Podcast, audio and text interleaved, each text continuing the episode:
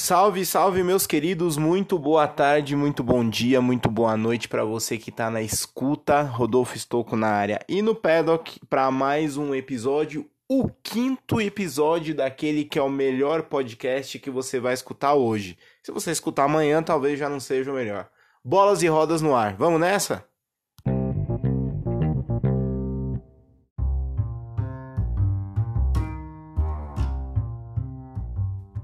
Nesse episódio a gente vai falar sobre a rodada do final de semana. Tivemos muitos clássicos na terra tupiniquim, também rodada na Europa com muitos bons jogos e infelizmente mais um caso de racismo envolvendo jogadores brasileiros, dessa vez na Ucrânia.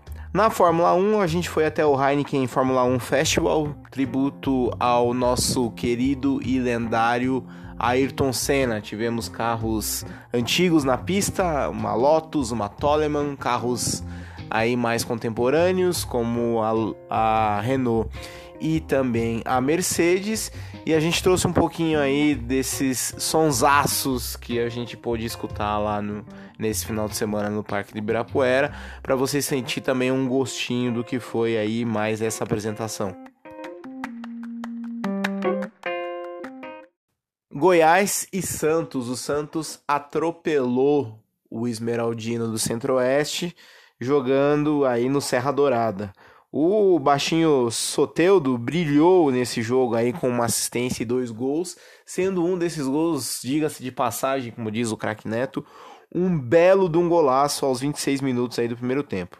Esse atropelo garante o Santos aí cada vez mais na terceira posição do campeonato, já que não tem muitas chances de ser alcançado pelo quarto, que atualmente é o Grêmio, e também não tem muitas chances aí de alcançar o Palmeiras. Está ali estacionado em terceiro, sem muito risco para é, de perder a posição. O já o Goiás estacionou ali na, na zona do Agrião, fica mais longe da Libertadores, mas por sua vez também não corre risco de queda. O Peixe jogou bem, envolveu aí o Goiás com uma movimentação boa e também troca rápida de passes, né? E o placar ainda poderia ter, ter sido até maior, visto a facilidade de criação do time Santista, enquanto o Goiás apenas assistiu o jogo dentro da sua casa. No segundo tempo, até que o Goiás melhorou, mas ainda levou outros dois gols e não evitou a derrota, mesmo com chances de ao menos descontar. Placar final: Santos 3, Goiás 0.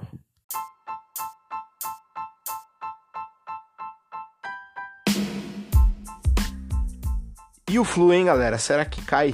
O Fluminense perdeu para o Inter, dessa vez fora de casa, e viu o Z4 mais perto. É, William Potker marcou os dois gols do Colorado, que fica mais perto aí do G6. O jogo foi de duas equipes que estão em situação difícil nesse campeonato. O Inter perdendo o fôlego na briga pelo G6 e o Flu brigando aí para descolar do maldito Z4. Mas mesmo assim foi um jogo equilibrado. O Fluminense começou melhor, fazendo o goleirão colorado trabalhar, mas mesmo assim acabou tomando o gol numa falha aí do Muriel. E o William Potker marcou o seu primeiro gol do jogo. Posteriormente, Aproveitando que o Inter ainda estava bambeado aí do gol que tomou, já marcou o segundo em seguida. Na segunda etapa, o Inter fechou a casinha, viu o Flu tentar chegar, na, com base aí na, no trabalho na bola, na posse de bola, e aí viu o Fluminense marcar o seu gol somente após uma falha aí do zagueiro colorado Victor Cuesta. Final de jogo no Beira-Rio, Inter 2, Fluminense 1. E no clássico do pão de queijo, uai. 0 a 0 pior do que pão de queijo amanhecido, aquele pão de queijo duro, sabe? Que você vai colocar na boca para morder e quase quebra o dente. Pois é, foi assim aí o jogo entre Cruzeiro e Galo no Mineirão. Retrato do que as duas equipes vivem nesse campeonato, né? As duas estão muito mal, ambos pecaram principalmente na armação das jogadas, contribuindo muito para que o placar fosse dessa maneira: um Cruzeiro sem intensidade e um Atlético Mineiro errando mais do que nunca sem conseguir abastecer o pobre de Santo que era o único atacante isolado lá na frente. Resultado não ajuda nenhum e nem outro na briga aí pela fuga do Z4. Se alguém foi favorecido, esse foi o Galo que ficou pelo menos mais perto de se garantir na Série A de 2020. Para o Cruzeiro, ainda não tem nada resolvido. Placar final: Cruzeiro 0, Atlético Mineiro 0.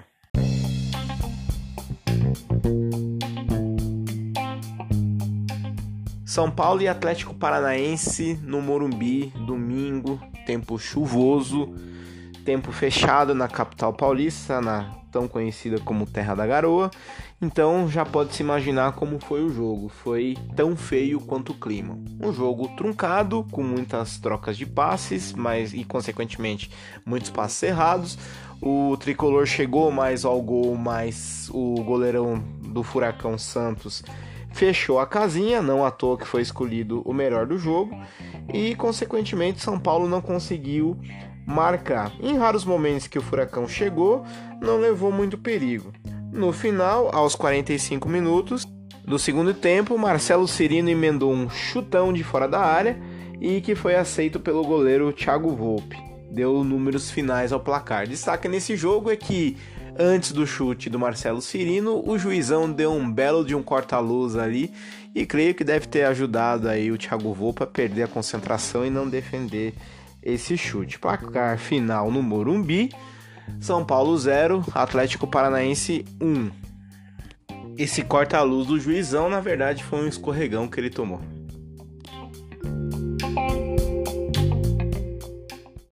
Vira-vira no jogo do líder, sob os gritos de é campeão ao final da partida, o Flamengo venceu o Bahia por 3 a 1 no Maracanã. No início, o tricolor da Boa Terra estava mais exposto a vencer, tal qual foi no primeiro turno, quando aplicou aquele placarzaço de 3 a 0 sobre o rubro-negro. E aí, depois de uma boa troca de passes, marcou o seu primeiro gol com a ajuda de William Arão fazendo contra, após aí um bate-rebate dentro da área flamenguista. Mas no segundo tempo, o rubro-negro acordou, mostrou porque tem pinta e cara de campeão, e com três gols, um de Bruno Henrique, um de Reiner e o último do artilheiro Gabriel Barbosa, deu números finais à partida. Detalhe que dos 19 clubes do campeonato, o único até agora o qual o Flamengo não conseguiu vencer, seja no turno ou no retorno, foi o São Paulo. Então, esse aí essa foi a única pedra no sapato aí do Flamengo nesse campeonato. Placar final: Flamengo 3, Bahia 1. Rubro-Negro mais líder do que nunca.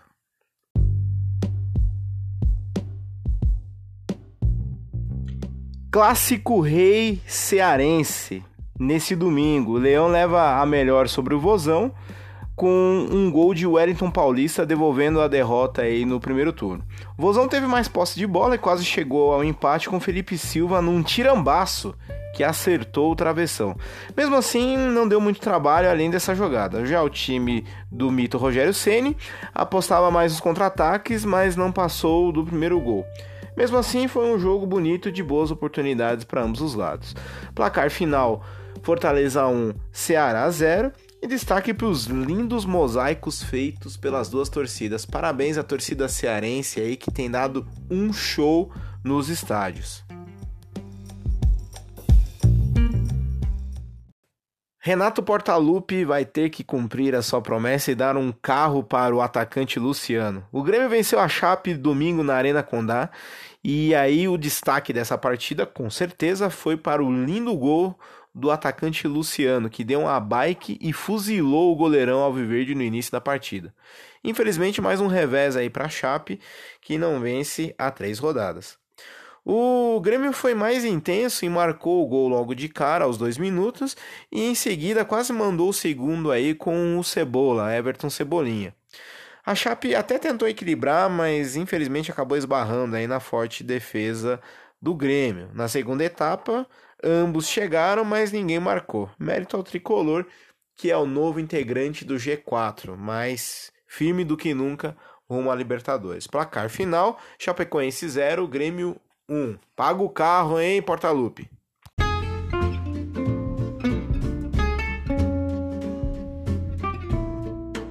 O Vasco meteu 3 a 0 na, no CSA fora de casa venceu e convenceu, mesmo assim o Pofechou ainda ficou pistola. O jogo foi parelho no primeiro tempo com chances para ambas as equipes sendo que só o Vasco acabou marcando no final das contas. No segundo tempo, porém, só deu Vasco e aí em definitivo, e o time Cruz Maltino completou o placar. Vitória para a equipe de São Januário depois de quatro rodadas, mais uma derrota para o Azulão das Alagoas que não vence há três jogos. A curiosidade, nem destaque dessa partida, mas curiosidade mesmo, é que mesmo com o resultado garantido já, os 3 a 0, os 3 a 0 já marcado no placar, Vanderlei Luxemburgo pistolou. Aos berros e com muitos xingamentos pediu intensidade para a equipe e sobrou principalmente para Raul, que foi xingado por todos os palavrões possíveis. Simplesmente mandou aí o Raul para PQP, para tocar para o FDP, o Raul não sei o que, enfim. Se eu for repetir tudo que tiver aqui, é capaz do, desse episódio ser aí censurado. Que aula do Luxemburgo, hein? Disse um, torcedor no Twitter que transcreveu essa poesia do professor, do professor Luxemburgo. Luxemburgo. E aí, Vasco 3, CSA 0, ou CSA 0, Vasco 3, mais uma vitória do Vascão. E o jogo que encerrou essa rodada na segunda-feira foi uma verdadeira briga de foice no escuro. Mas o Botafogo venceu o Havaí e agora respira aí na briga contra o rebaixamento. Não tem um adjetivo melhor para classificar o que aconteceu nesse jogo que fechou a rodada. Um gol contra e outro de pênalti deram a vitória ao Fogão, que saiu da zona do rebaixamento e jogou o rival Fluminense para lá. O Havaí já pode ser rebaixado na próxima rodada, já não tem muito mais o que fazer. O campo molhado e as jogadas pelos lados com chuveirinho por ambas as equipes foi o que resumiu boa parte do jogo. No segundo gol do Botafogo foi marcado por Diego Souza aí numa cobrança de pênalti. Placar final: Botafogo 2, Havaí 0.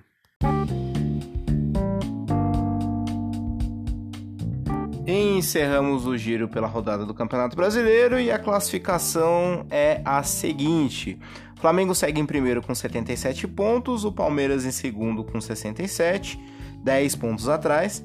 O Santos em terceiro aí com 64 pontos, 3 atrás do Palmeiras e outros 8 já à frente do Grêmio, que é o quarto com 56 pontos. Fechando aí o G6, o São Paulo em quinto com 52, o Atlético Paranaense em sexto com 50, mas já está garantido na Libertadores pela Copa do Brasil, e o Internacional com 49 pontos em sétimo.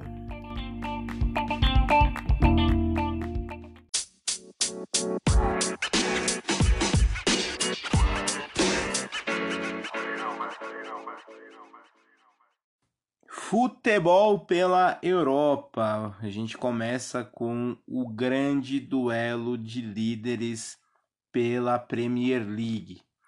Para quem esperava um jogo equilibrado, o Liverpool olhou para a cara do City e perguntou: Who are you? Em 13 minutos, os Reds abriram 2 a 0 contra o time de Pep Guardiola e companhia. Na segunda etapa, Mané ampliou e o português Bernardo Silva diminuiu para o City. 34 pontos para o Liverpool de 36 disputados. Que máquina os Reds nessa temporada da Premier League. Com o placar reverso, o City foi derrubado para quarto, sendo ultrapassado pelo Leicester, que venceu o Arsenal, e Arsenal, e pelo Chelsea, que venceu o Crystal Palace em casa. E que trabalho do Frank Lampard até agora, com pouco material, muito jovens, sem muitas estrelas, tá levando aí o Chelsea para a quarta posição.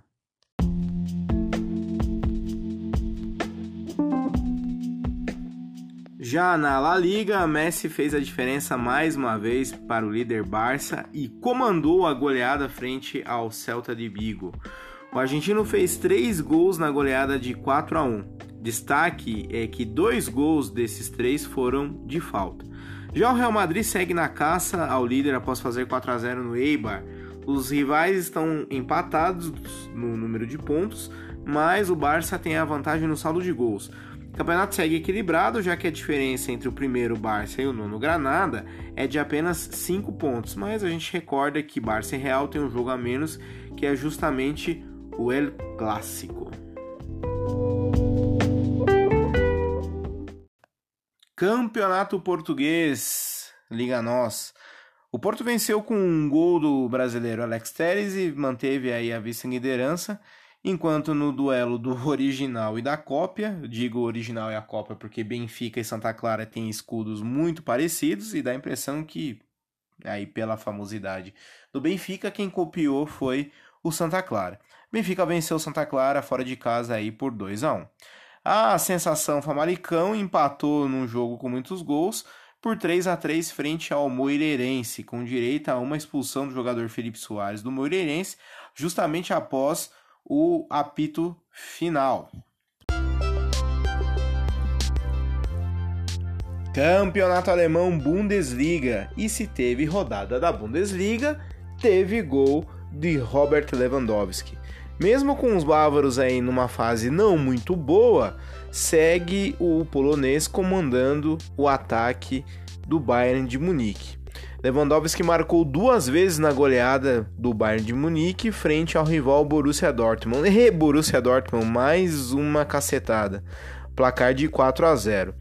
É, o polonês se tornou, se tornou o primeiro jogador a marcar em 11 rodadas seguidas na Bundesliga. O Borussia Mönchengladbach segue aí em primeiro após uma vitória boa de 3 a 1 sobre o Wolfsburg, abrindo 4 pontos de vantagem para os vice-líderes Bayern de Munique e Red Bull Leipzig.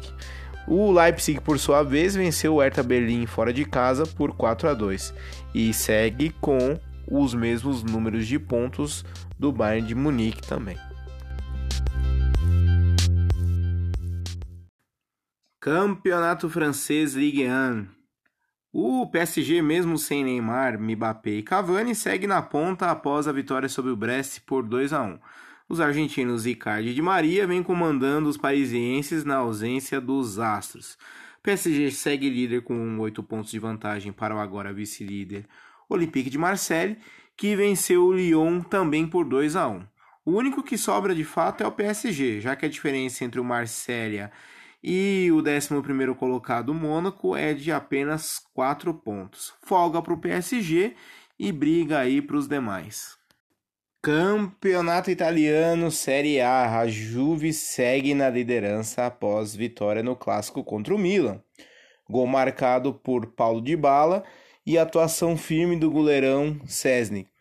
Cristiano Ronaldo, infelizmente, protagonizou aí um puta de um papelão ao ser substituído por Dybala no início do segundo tempo.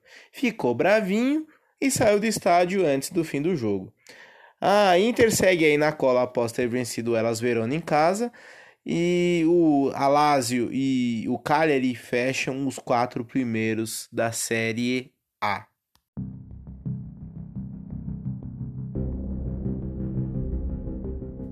Fechando o nosso giro pelo futebol europeu, infelizmente a gente teve mais um caso chato e absurdo de racismo na Europa. Estamos em pleno século 21, o homem já pensa em colonizar Marte, já temos meios de energia sustentáveis, o homem pensa em inteligência artificial, mas parece que a própria inteligência ainda não se consertou. Dentinho e Tyson foram vítimas de racismo na Ucrânia durante o segundo tempo do jogo entre Shakhtar Donetsk e Dinamo de Kiev. Revolta para os brasileiros e os jogadores quase encerraram a partida ou desistiram aí de seguir com o jogo.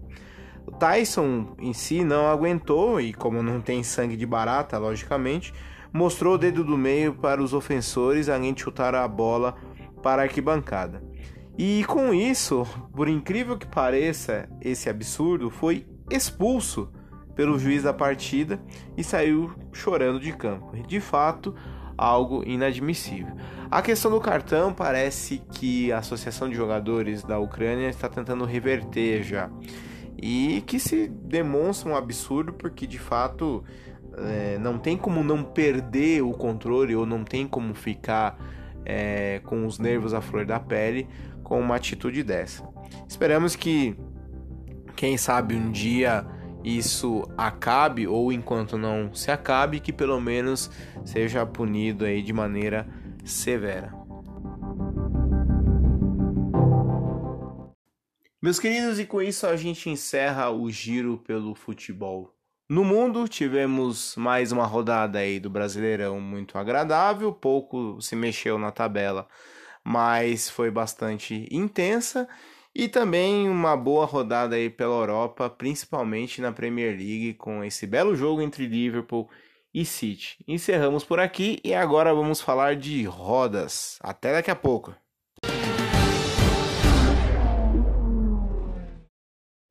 Meus queridos, com o tema da vitória ao fundo, tivemos nesse final de semana no Parque do Ibirapuera, acompanhando o Heineken Fórmula 1 Festival Senna Tribute, onde o nosso grande, eterno, maior piloto de Fórmula 1 que esse país já teve, Ayrton Senna, foi homenageado.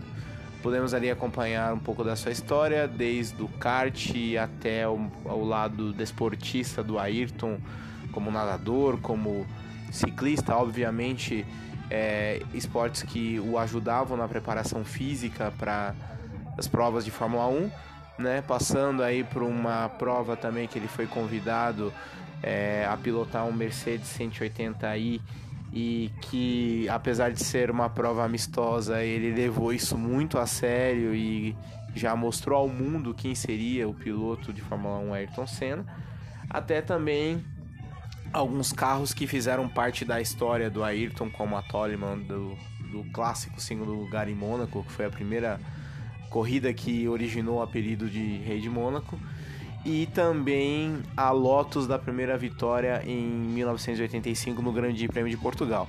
Tivemos outros dois carros também, uma Mercedes de 2018 motor V8 e uma ótima Renault motor V10, um pouco mais de uma temporada mais é, anterior. Alguns carros também que fizeram o drift ali, meio que para figurar também essa questão da corrida do Ayrton em Nürburg, Nürburgring. E muita história, muita coisa a se ouvir. Participações aí de Felipe Massa, de Emerson Fittipaldi, Caio Collet, né, os pilotos da Renault, é, o próprio Caio Collet, que é piloto da Renault, e do Esteban Gutierrez aí no comando da Mercedes. Vamos nessa? Sente o clima, galera. Sente o clima que tá aqui no, no obelisco.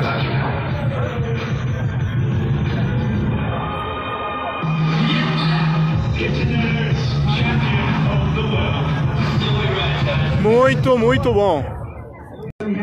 Primeiro carro que vem aí é uma Mercedes 180i do que o Ayrton usou, sendo usou numa corrida em Nürburgring, na reinauguração do circuito, e ele simplesmente só na primeira volta ultrapassou nada mais nada menos que Alan Prost. E aí The Treta has been planted por muito, muito tempo na Fórmula 1.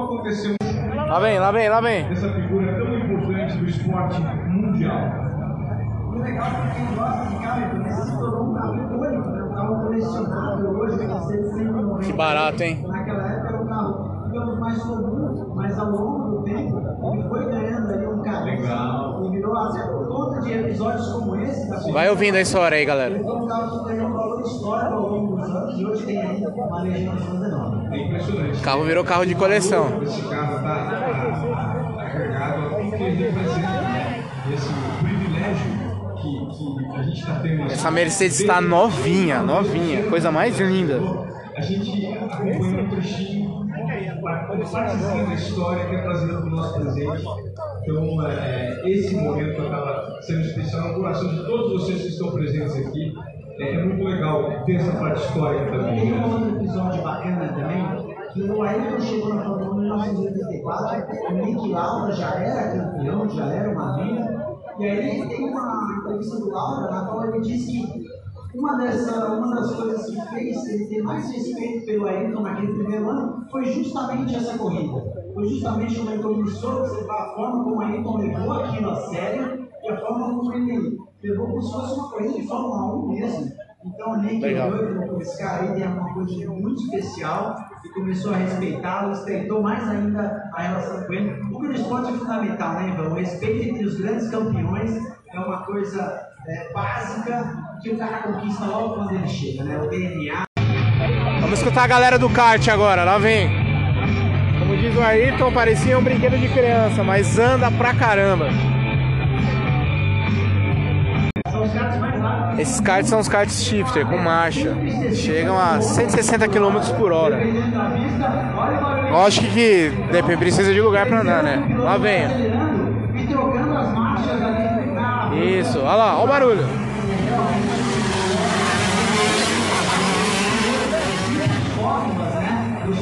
Muito bom, muito bom, muito bom. Olha, olha, olha, rodou. Fazendo donut. Barato. Lá vem, de novo.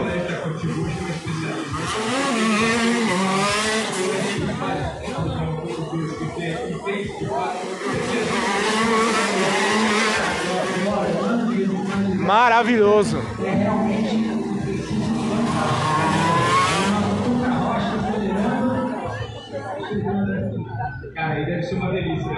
Deve ser muito bom, muito bom pegar uma reta, andar bem, acelerar. Vocês colocaram alguns cones aqui para meio que servir de obstáculo para o pessoal que está correndo. Então, não só acelerando em linha reta, mas ainda precisa desviar aí desses cones para dar mais emoção ainda.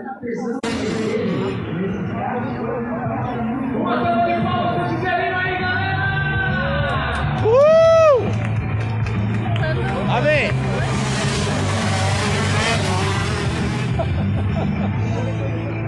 Infelizmente tivemos um problema com a Toleman e não vamos conseguir andar com ela, não vamos conseguir vê-la nessa tarde, mas tem muito carro ainda. A Toleman não tinha ligado, ligou, desligou, ligou, desligou e agora ligou de novo. E aí quem vem é o Felipe Massa no comando. E a gente vai acompanhar. Peraí que tem um, recado aí. Conseguimos pagar o gostinho do pessoal que está presente aqui, Fazer ela ligar. fazê-lo funcionar. Estamos insistindo para que ele funcione. De novo o motor apagou. Massa, Felipe Massa que vai comandar. A alemão do Ayrton 84. é, é uma máquina de fato muito antiga, que significa muito, tem um valor simbólico enorme. Sem dúvida. Uma máquina muito E simbólica. agora nós vamos tentar remover o carro da pista.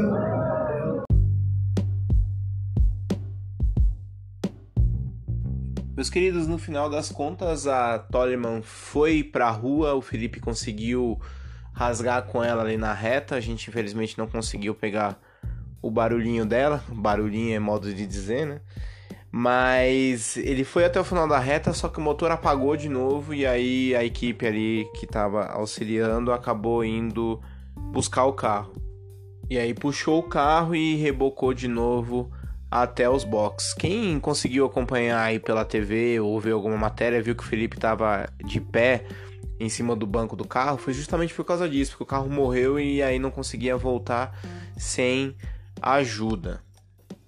Esse pessoal que você tá ouvindo, que vocês estão ouvindo falar aí no fundo, é o Ivan Moré e teve participação também da Cris Dias, aí ex-repórteres da Globo, e que estavam é, aí conduzindo o evento com a participação de mais um, uma pessoa que eu não me recordo o nome agora, por isso que tem todos esses comentários aí no fundo. Vamos aí continuar.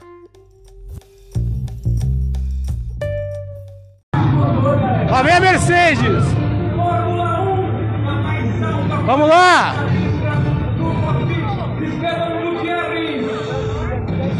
Bora! Maravilha!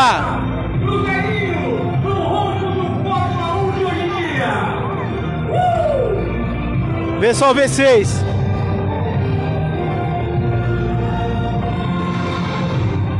Sensacional. É isso, ele já correu na Fórmula 1 pela Sauber, pela Lá vem! Uhul! Maravilha! Tá fazendo alguns zerinhos lá no final da reta. E aí vai rasgar aqui de novo. Olha o V6. É muito rápido. É muito rápido, muito rápido. Lá vem de novo. Maravilhoso, maravilhoso.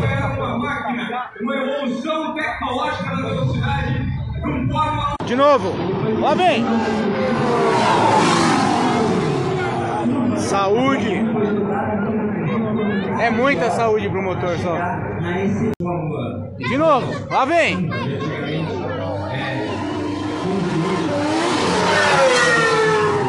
Mais. Muito bom. Agora vem a Renault com o Caio Collet. Já, já.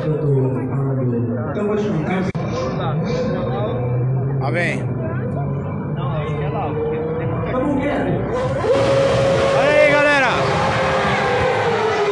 É o V6 da Renault.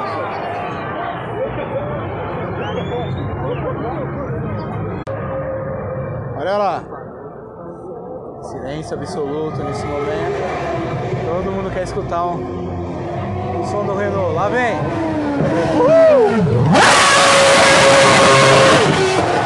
Anda demais. Muito bom, muito bom. Muito bom, muito bom. Não consigo descrever. Esse carro eu acho que é um V8. Porque é muito alto o som, é muito alto. Ótimo. Nossa, que maravilha. Muito bom, muito bom. E aí vem a Lotus, hein, galera? Emerson Fittipaldi e o Leto. E a Lotus. Que maravilha! Emerson Fittipaldi comandando a Lotus clássica do Ayrton Senna. Coisa linda!